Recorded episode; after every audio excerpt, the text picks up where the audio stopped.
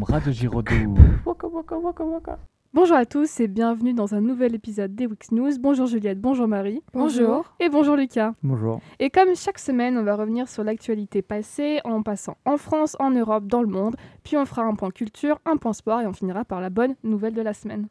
Commençons par la France. Emmanuel Macron a annoncé sa candidature à l'élection présidentielle vendredi dernier dans une lettre aux Français publiée dans la presse quotidienne régionale et qui est aussi disponible en ligne. Une annonce très sobre comparée à celle que son équipe avait prévue, mais la simplicité a été choisie en ces temps de guerre en Europe.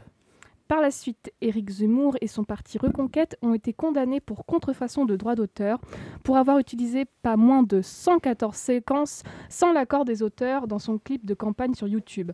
Son parti et le candidat doivent donc verser un total de 70 000 euros aux propriétaires des images. Enfin, la candidate de gauche, Christiane Taubira, a annoncé qu'elle retirait sa candidature à la présidentielle, car elle n'est pas parvenue à récolter les 500 parrainages d'élus nécessaires. Quant au candidat Philippe Poutou du nouveau parti anticapitaliste, elle lui a annoncé qu'il disposait de ses 500 parrainages d'élus. Le pass vaccinal va disparaître lundi 14 mars, a annoncé la semaine dernière le Premier ministre Jean Castex. À partir de cette date, le port du masque ne sera également plus obligatoire en intérieur sauf dans les transports. De plus, le pass sanitaire reste en vigueur pour accéder aux établissements médicaux. Les prix des carburants en France continuent de battre des records. Un litre d'essence CP95 coûtait en moyenne 1,81€ il y a deux semaines et un litre de gasoil 1,74€. La raison est que ces prix, déjà très élevés, ont augmenté avec la guerre en Ukraine. Par la suite, Jean-Pierre Pernaud, présentateur du journal télévisé de 13h de TF1 pendant plus de 30 ans, est décédé mercredi dernier à l'âge de 71 ans. Il souffrait d'un deuxième cancer du poumon. Il avait quitté TF1 en 2020 et était extrêmement populaire pour avoir mis l'accent sur la France rurale dans son journal en commençant toujours par la météo. De nombreuses personnes publiques lui ont rendu hommage. En Europe, selon l'ONU, plus de 1,2 million de réfugiés ont fui l'Ukraine depuis le début de l'invasion russe. On a 3 millions d'autres Ukrainiens qui pourraient encore vouloir quitter leur pays pour échapper à la guerre. Et la semaine dernière, les deux camps s'étaient mis d'accord pour créer des couloirs d'évacuation pour les civils étant dans les zones de combat. Dans le monde, sur TikTok, la durée maximale des vidéos va passer de 3 minutes à 10 minutes. Le but est de concurrencer YouTube qui a mis en place les shorts, fonctionnant sur le même principe que les vidéos sur TikTok. Certains estiment ici que TikTok s'éloigne trop de son concept original avec des vidéos de seulement une minute. Près de la moitié de la population mondiale vit dans un environnement très vulnérable au changement climatique, selon un rapport du GIEC, le groupe d'experts intergouvernemental sur l'évolution du climat. Concrètement, c'est plus de 3,6 milliards de personnes qui sont menacées par des vagues de chaleur, le manque d'eau, des incendies ou encore la montée des eaux. Ensuite, les sportifs russes et biélorusses ont été exclus des Jeux paralympiques d'hiver et de Pékin qui ont commencé samedi dernier. Le comité international paralympique avait d'abord accepté leur participation, mais sans drapeau ni maillot de leur pays, pour finalement revenir sur leur décision après les menaces de certains pays de ne pas venir s'ils participaient.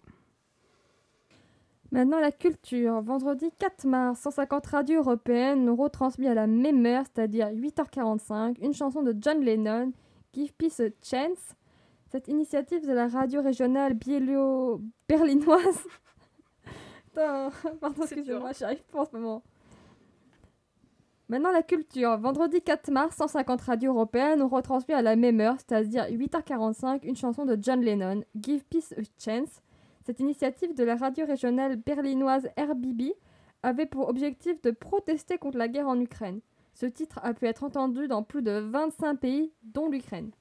Sorti de la semaine, l'album Multitude de Stromae, 9 ans après son album Racine Carrée, il revient avec Multitude, son troisième album. Après une longue absence, en partie à cause de ses soucis de santé, Stromae se confie dans cet album et sera sur scène cet été au Festival Rock en scène et fera une tournée des Zéniths en 2023. L'Empire des Lumières du peintre belge René Magritte a été vendu à un prix record de 71,5 milliards d'euros à Londres. Cette peinture, il l'a réalisée pour une amie aussi sa muse, Anne-Marie Guillon-Crowet, une autre de ses œuvres s'était vendue à 26,8 millions de dollars à New York en 2018. Une nouvelle bande-annonce pour le film Les Animaux Fantastiques est sortie. Le secret de Dumbledore a été dévoilé jeudi dernier. Le film sort le 13 avril prochain et l'on sait déjà que l'acteur Mads Mikkelsen remplace Johnny Depp dans le rôle de Grindelwald dans ce troisième volet inspiré de l'univers d'Harry Potter. Ceci concerne une petite annonce euh, pour les arnaquois et les arnaquoises. Euh, ce samedi 12 mars viendront euh, les enfants du Dora, l'harmonie du Dora, jouer en concert à la salle des fêtes à 20h30. Maintenant, après cette petite annonce, on passe au sport. Euh, quant au tennis, l'équipe de France de Coupe Davis va retrouver son public. Les Bleus affronteront prochainement l'équipe d'Équateur à Pau dans un format classique au meilleur des 5 matchs, 4 simples et un double rapportant chacun un point. À 27 ans, le Français Richard Jouve a signé la première victoire en Coupe du Monde de sa carrière en remportant le sprint classique de Drammen en Norvège. Il s'agit de la première victoire française cette année en Coupe du Monde. La troisième place revient à son compatriote Lucas Chanava. Le russe Dani Medvedev est devenu officiellement lundi dernier le numéro 1 mondial de tennis. À 26 ans, il succède au Serbe Novak Djokovic à la tête du classement.